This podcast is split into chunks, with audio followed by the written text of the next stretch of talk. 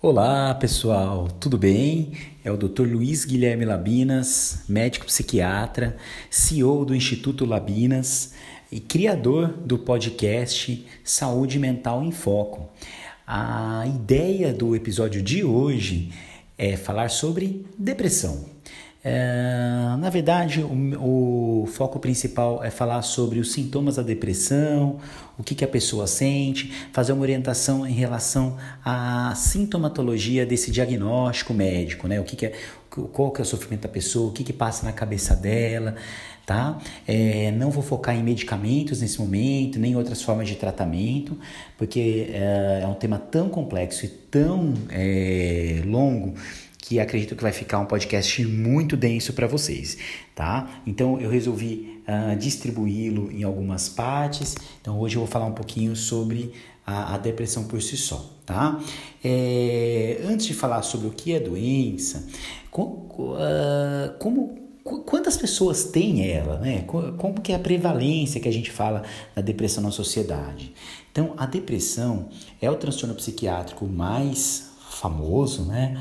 Uh, é uma das doenças mais comuns uh, no mundo e principalmente no Brasil, a gente estima-se que mais ou menos ao longo da vida inteira você tem aí uh, ah, 5% da população tem depressão nesse momento e ao longo da vida toda a, a depressão uh, vai cometer mais ou menos 15% da população. São dados inclusive da Organização Mundial da Saúde, do Ministério da Saúde, tá? A depressão é a doença uh, no mundo que mais traz incapacitar, incapacidade de trabalho. A pessoa perde anos de trabalho ao longo da sua vida por conta da depressão, afastamento, aposentadoria precoce, tá? desemprego.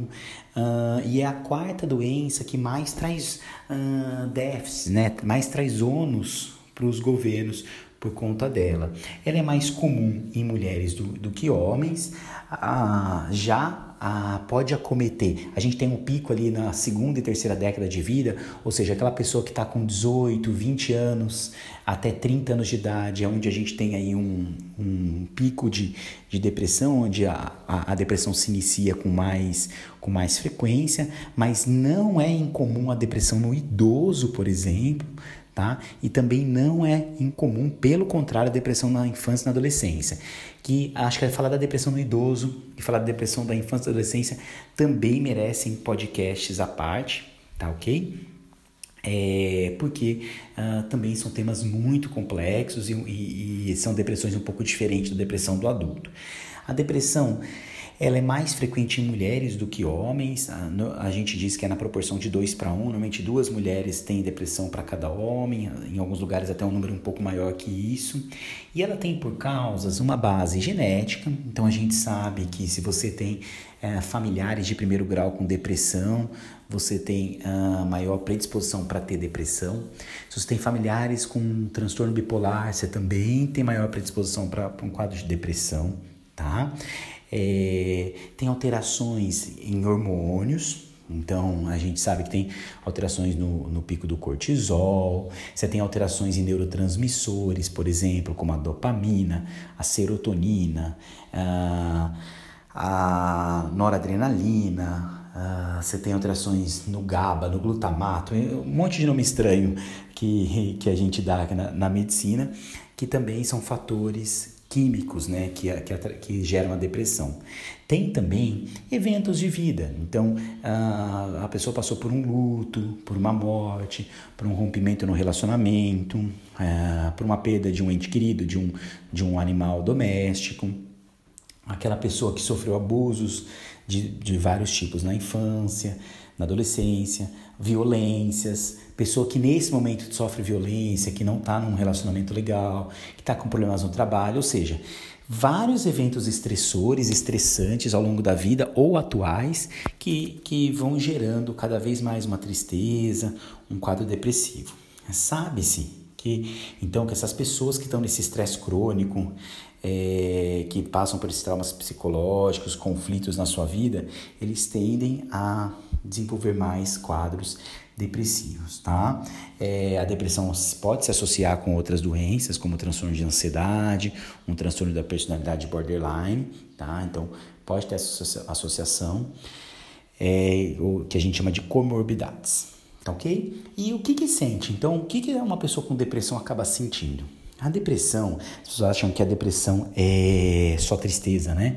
Mas não, existe até depressão sem tristeza, tá? A depressão a pessoa precisa ter tristeza ou perda de prazer, interesse nas atividades que a pessoa normalmente gosta. Então, além desse humor depressivo, ela, é, ela começa a não ter prazer mais em sair com amigos, em ficar com o marido, com a mulher, em brincar com os filhos, em fazer esporte, em trabalhar. Todas as coisas que a, que a pessoa gosta, que ela tem prazer, acaba que que já não tem mais tanto interesse, como se o mundo fosse ficando cinza. Eu gosto de usar essa, essa metáfora, né, que parece que, que aquele sol foi embora e a gente só vê nuvem carregada, nuvem cinza. Então a pessoa sente a tristeza, sente a perda de prazer, ela começa a ter sentimentos de culpa, uma certa indiferença, ah, uma certa desvalorização dela mesma, achar que ela é inútil, que ela só traz problema para a família, que ela é a causa do desgosto, por exemplo, da família, que se não fosse ela ou se não fosse a depressão, a família estaria muito bem, muito melhor. Inclusive, esse tipo de pensamento começa até a evoluir para um pensamento de morte, até de suicídio, tá? E aí a pessoa vê o mundo sem alegria, meio vazio, ah, essa culpa vem com uma certa indecisão também, a pessoa não sabe é, ela parece que ela não consegue decidir sobre as coisas, ah, se ela faz A, se ela faz B. Ela sente que a concentração dela cai, que a atenção, a memória é, ficam ruins, esquece o nome das coisas, esquece palavras, ah, esquece onde deixou chave, celular. Então é comum a pessoa ah, ter esses, essas alterações cognitivas. A gente, inclusive, dá um nome para isso de pseudodemência depressiva. Mas a depressão, ela também muda o metabolismo da pessoa. É, ela muda a parte fisiológica. A pessoa começa a ter alterações no sono. Então ela tende a ter insônia, tenta dormir, não consegue, acorda no meio da noite, ou então ela tem sonolência excessiva, dorme demais, quer ficar na cama só dormindo. A alteração do apetite é comum, então a pessoa come pouco, começa a ter perda de prazer na comida, não tem vontade de comer, ou então come excessivamente, até ganha peso. Então, ganhar ou perder peso é comum.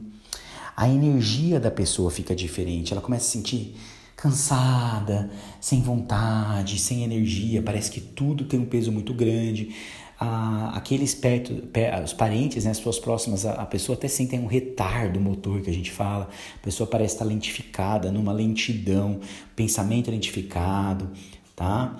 É, então isso também é relativamente comum. Uh, prazeres na vida, prazeres em sair, como eu falei, prazeres em ter relação sexual, então é comum até o desinteresse sexual, tá?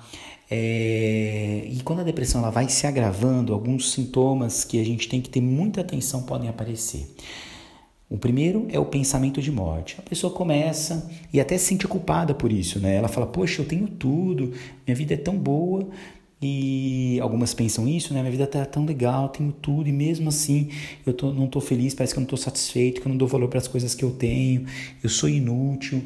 E aí começam a vir os pensamentos: ah, se eu morresse eu faria melhor para minha família, se Deus me levasse, é, eu, eu, esse sofrimento todo ia acabar, era melhor eu sumir. Alguns nem falam em querer morrer, né, mas eles falam com vontade de sumir, ir para um lugar, desaparecer por um tempo.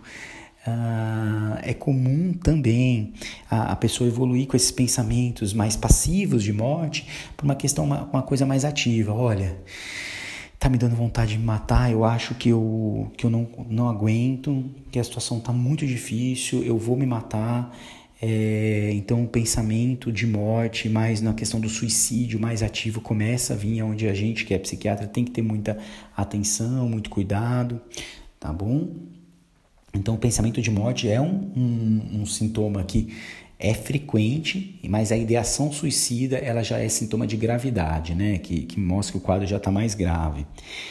E além disso, um outro padrão de gravidade são sintomas que a gente chama de sintomas psicóticos, em que a pessoa ela começa a ouvir vozes falando para ela que ela tem que se matar, né? ou então ah, falando para ela que, que a gente de, de delírio de ruína, né? que a pessoa acha que ela é a culpada por todo o sofrimento no mundo, por exemplo, a fome na África é culpa dela, então uma culpa tão grande que ela virou assim ah, sem senso, não, não, não tem explicação. Ela achar que a culpa de, de, todo o sofrimento do mundo é dela é um quadro delirante, tá? Então ela ouve também às vezes vozes mandar ela se matar, vozes chamando ela de, de inútil, de que ela não deve viver. Então as alucinações podem vir, então a alucinação não é um componente só da esquizofrenia, por exemplo, você ver que tem outros quadros psiquiátricos que podem ter, inclusive a depressão. E aí, essa a gente chama de uma depressão psicótica, é até uma depressão que a gente tem que ter certo cuidado, porque pode ser uma depressão psicótica de um transtorno bipolar, que a gente está achando que é um transtorno só de depressão, então tem que ter um certo cuidado, mas isso também é algo mais específico, que eu, que eu falo até nos meus cursos, uh, mas é, é um sinal de gravidade. Tem que ter muito cuidado com, com esse quadro também, tá bom? Então, os sintomas de depressão são esses. Essa é a doença, é o transtorno psiquiátrico chamado depressão. Ou, como alguns psiquiatras falam, depressão unipolar, que tem um polo só tá bom? Eu espero que com isso eu tenha conseguido é, orientar vocês, dar uma, uma dimensão do que é a depressão e que vocês consigam ter, ter ver que a depressão é um, um transtorno que acomete é, todo mundo, assim, qualquer pessoa pode ter depressão, não acometa todo mundo, mas que pode acometer qualquer um, não importa sexo, né, não importa o gênero, não importa a idade, não importa a classe social, não importa a etnia, não importa a religião, tá? Ela acomete as pessoas e a gente precisa entender a depressão como uma doença. É, eu acabei não falando no começo do áudio, eu falei uh, um pouco sobre os neurotransmissores e hormônios, mas a depressão ela tem uma base química muito forte daqueles neurotransmissores que eu falei. Você tem uma alteração de serotonina muito grande, você tem alteração na liberação de noradrenalina, na recaptação da serotonina que eu falei, você tem uma alteração na dopamina que também está muito associada à parte cognitiva. Então você tem alterações estruturais. Mas, doutor, é, tem exame que diagnostica a, a, depressão? Não. A depressão, o diagnóstico que a gente fala é clínico. Você precisa da, da consulta médica e com a consulta médica o médico ele faz a anamnese, né, que é a história da doença, ele faz o exame do estado mental, ou seja, ele avalia o estado mental da, da pessoa naquele momento, como está o humor, como está o afeto, como está a vontade da pessoa. E aí, ah, normalmente o psiquiatra ele faz exames de exclusão, exames, não para diagnosticar, mas para excluir que o que a gente está achando que é depressão, na verdade é uma outra doença médica, clínica, ou então uma doença que está levando à depressão. Teve uma vez que eu atendi uma pessoa e ela dizia com depressão, a família trouxe que estava numa depressão muito grave e que eu olhei, examinei tudo, falei, isso aqui não é depressão. Eu pedi é, exames e a gente fez um diagnóstico de uma leucemia. Então, era uma leucemia que a pessoa achava que era uma depressão. Ela tratou a leucemia, eu nem precisei tratar a depressão dela, porque era uma anemia muito grave da leucemia e tal. E tratamos a, a depressão dela e a, a, a, leucemia dela, e a depressão voltou ao normal. Tá? Melhorou, não teve mais depressão. É muito comum é, anemia levar a quadro de depressão.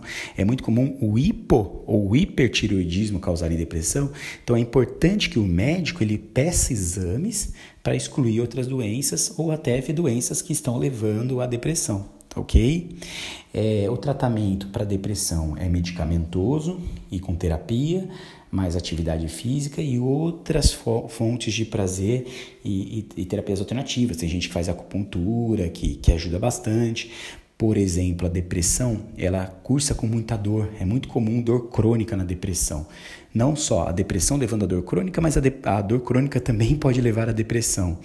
Então, a acupuntura, é, e, e atividade física vai ajudar nesses dois sentidos, tá ok? Mas falar de remédios, falar do tratamento especificamente são em podcasts futuros, combinado?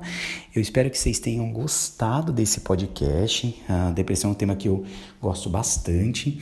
É, vou fazer podcasts, os próximos podcasts também, sobre o que você deve dizer para quem está com depressão. Vai ser um podcast, inclusive é de um vídeo que eu fiz no YouTube. E o outro podcast é o que você não deve dizer para quem está com depressão. São dois vídeos no YouTube que eu fiz, que eu vou transcrever aqui para o podcast, que, que acho que ficou bem bacana, teve muita interação. Combinado, pessoal? Muito obrigado. Até semana que vem. Um grande abraço.